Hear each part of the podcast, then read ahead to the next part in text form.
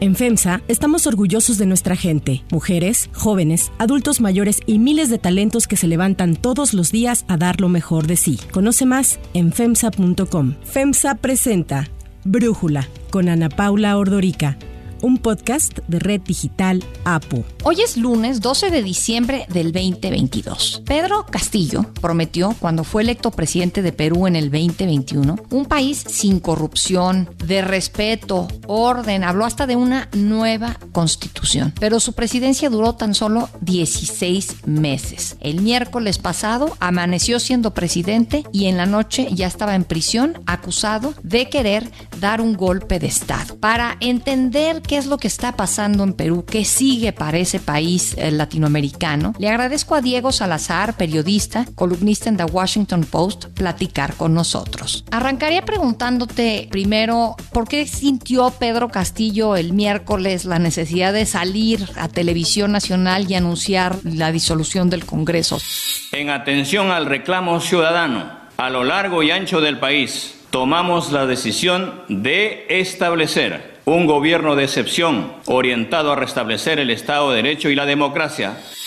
¿Qué lo lleva a ese acto que me pareció a mí un poco desesperado? Sí, bastante desesperado. Mira, hay dos hechos objetivos que evidentemente deben haber influido en su decisión. Y por un lado es que ese mismo miércoles iba a votarse una moción de vacancia en su contra, la tercera desde que asumió la presidencia hace más de un año y medio o alrededor de un año y medio. El Congreso había fracasado en dos intentos previos.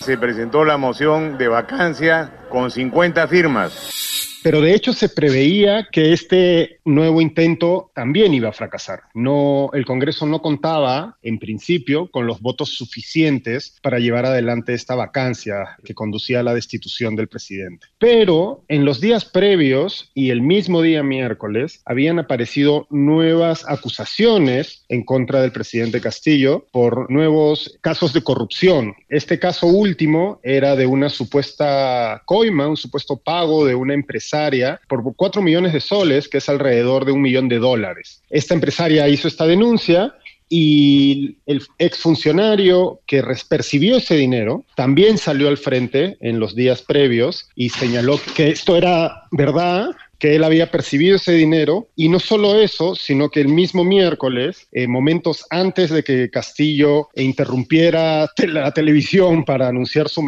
eh, su mensaje donde hizo este intento de autogolpe, dijo que él mismo le había entregado al presidente parte de ese dinero. Esta fue la primera vez en que un exfuncionario, ha habido varias acusaciones de corrupción, pero esta es la primera vez que un exfuncionario decía directamente que él le había entregado dinero al presidente. Entonces, estos son los dos hechos claves. Se iba a votar una moción de vacancia y por otro lado, había habido nuevas acusaciones muy serias de corrupción. Dicho eso, yo creo que a todos nos sorprendió que tomara una decisión tan drástica, más aún cuando, como pudimos comprobar rápidamente, no contaba con el apoyo de prácticamente nadie, empezando por las Fuerzas Armadas. Claro, sí, fíjate que yo me acuerdo ya hace tiempo cuando Fujimori también declara la disolución del Congreso en su momento y se queda, pues si no me mal recuerdo, ocho años más gobernando casi de manera autocrática.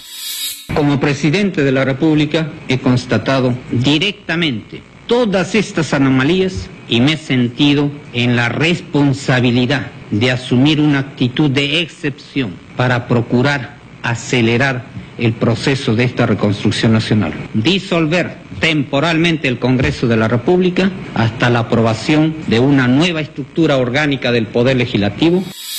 Entonces quería entender las diferencias. ¿Por qué Fujimori sí pudo y por qué Castillo no? En realidad es bastante sencillo de entender. Fujimori era un presidente popular en el momento en que lanzó su autogolpe en abril de 1992. Era un presidente popular, era un presidente que había hecho de la lucha contra el terrorismo su principal bandera. Hay que recordar que en esos años Perú venía desangrándose por una cruenta guerra contra eh, dos grupos armados que se habían alzado en contra del gobierno y que estaban dejando decenas de miles de víctimas, con lo cual la situación y el contexto era radicalmente distinto. Entonces, cuando Fujimori lanza ese autogolpe y, como bien dices, inaugura la fase autocrática de su gobierno, para empezar, tenía el apoyo de buena parte de la ciudadanía y tuvo el apoyo de las Fuerzas Armadas que estaban alineadas en ese momento con su lucha antiterrorista. Llevándonos ya a nuestros días, Castillo es un presidente tremendamente impopular y pues no parece que en ningún momento haya conseguido el apoyo de las Fuerzas Armadas para sacar adelante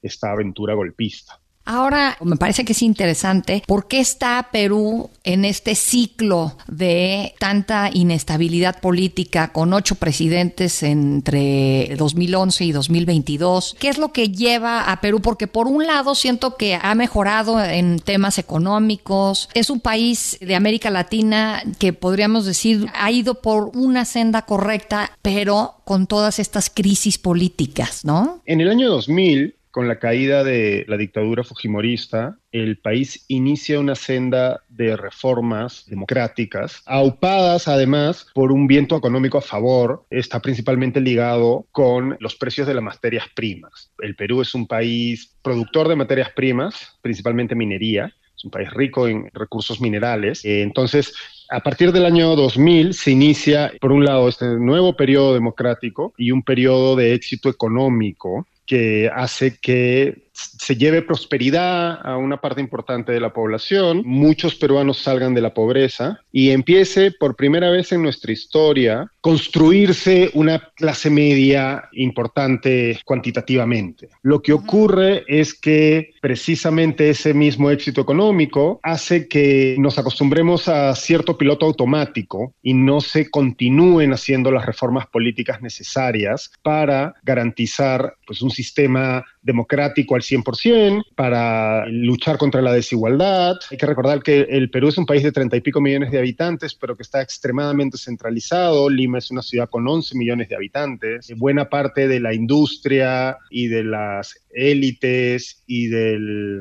las empresas y el poder político están concentrados en la capital. Hay una disparidad muy grande entre Lima, capital, y el resto del país. Entonces, todo esto hizo que durante años se acumulara un sentimiento de abandono en buena parte del país, ¿no? Y esto ha hecho que los peruanos hayan ido votando en sucesivos gobiernos por opciones que prometieran luchar contra esa desigualdad y contra esa disparidad, pero se hayan visto pues sucesivamente defraudados, ¿no? Y a esto hay que sumarle que el Perú ha sido pues también precisamente por este crecimiento económico, uno de los países más afectados por los escándalos de corrupción, principalmente el relacionado con Odebrecht, por ejemplo, ¿no? que es esta empresa brasileña que todos sabemos que pues, fue la principal corruptora de obras públicas en la región. Que nós apoiamos eh, todos os candidatos eh, presidenciais do Peru, todos os partidos e provavelmente várias eleições para congressistas y que de hecho en buena medida desató la crisis política que estamos viviendo en el Perú, porque la renuncia del presidente Pedro Pablo Kuczynski en el año 2018, a poco menos de dos años de gobierno, está relacionada directamente con escándalos de corrupción relacionados con Odebrecht cuando él era ministro de Economía en un gobierno anterior hay todo este contexto de sí, en efecto, el Perú tuvo una senda de crecimiento económico importante a lo largo de estos 20 años. Ese crecimiento económico lastimosamente no sirvió o no fue bien aprovechado para apuntalar instituciones sólidas, para un sistema democrático funcional al 100%, y esto ha hecho que haya una buena parte de la población peruana que se sienta olvidada, que sienta que no ha sido partícipe de ese éxito. Y esto a la vez ha hecho que haya una serie de intereses políticos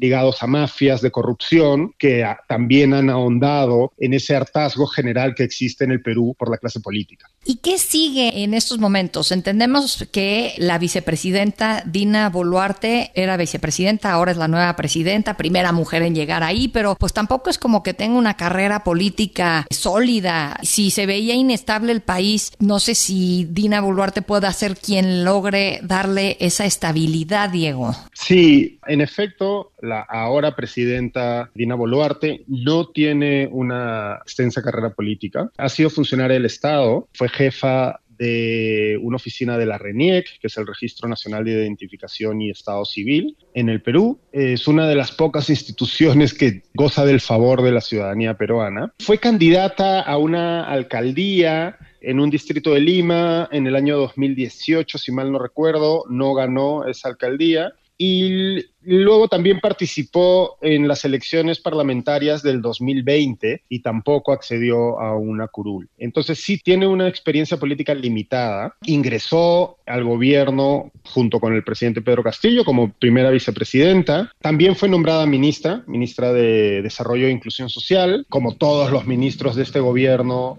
no ha destacado por su brillantez y eficacia, y ella rápidamente se alejó del entonces partido del gobierno, Perú Libre, el partido que llevó a Castillo al, gobierno, y también de muchos de los principales consejeros o allegados al presidente. Entonces, ahora mismo yo diría que la presidenta Dina Boluarte es un enigma.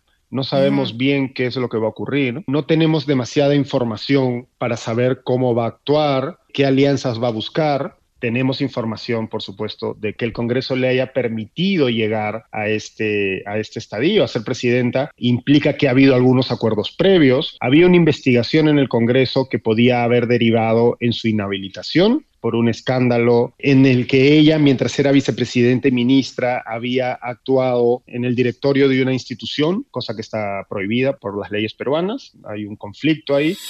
Las investigaciones de la Fiscalía continúan avanzando y ya se formalizó indagación preparatoria contra la primera vicepresidenta Dina Boluarte y esa investigación estaba en curso, pero el Congreso la, la limpió hace unos días, ¿no? Entonces eso implica que ha habido cierto nivel de concertación previa. ¿En qué se va a traducir eso? No lo sé. Y es muy difícil saber también cómo va a enfrentar el Congreso la nueva situación, porque, claro, hemos sufrido un shock tremendo esta semana, pero el Congreso que ahora tiene que garantizarle gobernabilidad a la presidenta Boluarte, pues es el mismo Congreso que hasta hace unos días tenía una desaprobación incluso menor que el muy, muy, muy poco popular presidente Castillo. Un Congreso que es percibido por los peruanos como corrupto, como ineficiente, como defensor de intereses particulares, etcétera, etcétera. Entonces es muy pronto para saber cómo se va a desarrollar esa relación entre el nuevo Ejecutivo. De hecho, la presidenta Boluarte aún no ha nombrado un gabinete de ministros, ni siquiera se ha anunciado, hay algunos nombres que se están rumoreando, pero ni siquiera se ha anunciado quién va a ser su jefe o jefa de Consejo de Ministros, su, premier, ¿no? Entonces, estamos ahorita como en un stand-by. Hemos esquivado esta bala peligrosísima que supuso esta intentona golpista del presidente Pedro Castillo, pero ahorita estamos en un periodo de stand-by, de cierta calma tensa, esperando a ver qué es lo que va a ocurrir en los próximos días una vez la presidenta Boluarte pues presente a su nuevo gabinete. Yo creo que los nombres de ese gabinete nos van a dar pistas de cómo va a ser la relación entre ella y el Poder Legislativo. no cuenta con bancada la presidenta Boluarte, es una presidenta aún más débil en ese sentido que el presidente Castillo. Entonces necesita sí o sí del apoyo del Congreso. Vamos a ver cómo, cómo hace para conseguirlo. Entiendo que en Perú ella era la vicepresidenta, pero también había un segundo vicepresidente. Al momento de la intentona de golpe de Castillo, esa segunda vicepresidencia estaba vacante. ¿Qué fue de ese personaje? Pensando un poco en que no sé si le pueda ayudar o, por el contrario, obstaculizar la presidencia Boluarte. No, no había segundo vicepresidente porque quien postuló como segundo vicepresidente es un personaje que se llama Vladimir Cerrón, que es el, de hecho, el dueño y presidente del partido que llevó a Pedro Castillo al gobierno, de Perú Libre, y también su ideólogo. Él es médico, formado en Cuba, de ideología marxista abiertamente, pero cuando se inscribe la candidatura de Perú Libre a la presidencia, por ley en el Perú hay pues presidente, primer vicepresidente y segundo vicepresidente, él era el segundo, pero tenía una condena por corrupción. El Poder Judicial ha confirmado la acusación que pesa sobre el ex presidente regional de Junín, Vladimir Cerrón. Entonces, eso lo inhabilitaba para postular a un cargo de elección popular. Entonces, su nombre fue tachado en el ticket presidencial. Así que no, en ningún momento ha habido vicepresidente.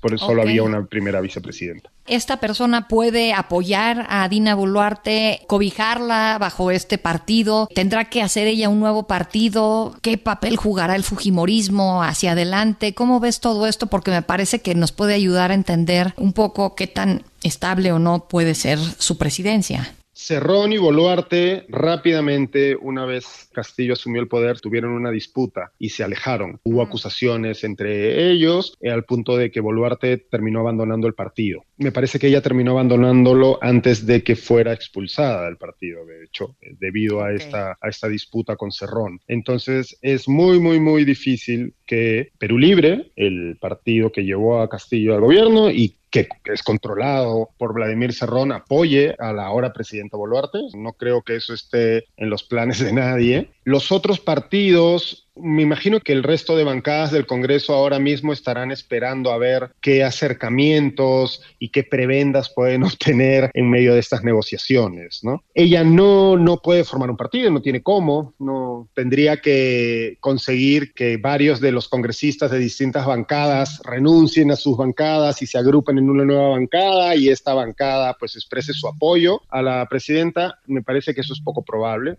muy improbable. Mencionabas el Fujimorismo. El Fujimorismo tiene una bancada, no es pequeña, pero tampoco es tan grande, por supuesto, de las principales de oposición. Me imagino que algún tipo de negociación o conversación tiene que haber habido tras bambalinas. No sé si solo o directamente con el Fujimorismo y también con otras bancadas de oposición, pero no, no tenemos más información al respecto. Diego Salazar, muchísimas gracias por este análisis y por esta plática. Fantástico, muchísimas gracias. Si te gusta escuchar Brújula, te invitamos a que te suscribas en tu aplicación favorita o que descargues la aplicación Apo Digital. Es totalmente gratis y si te suscribes será más fácil para ti escucharnos. Además, nos puedes dejar un comentario o calificar el podcast para que sigamos creciendo y mejorando para ti. Yo soy Ana Paula Ordorica. Brújula lo produce Batseba Feitelson. En la redacción, Airam Narváez. En la coordinación y redacción, Christopher Chimal. Y en la edición, Cristian Soriano. Los esperamos mañana con la información más importante del día. Oxo, Farmacias ISA, Cruz Verde, Oxo Gas, Coca-Cola FEMSA, Invera, Torrey y PTM son algunas de las muchas empresas que crean más de 245 mil empleos tan solo en México y generan valor como parte de FEMSA. FEMSA presentó Brújula con Ana Paula Ordorica, un podcast de Red Digital APO.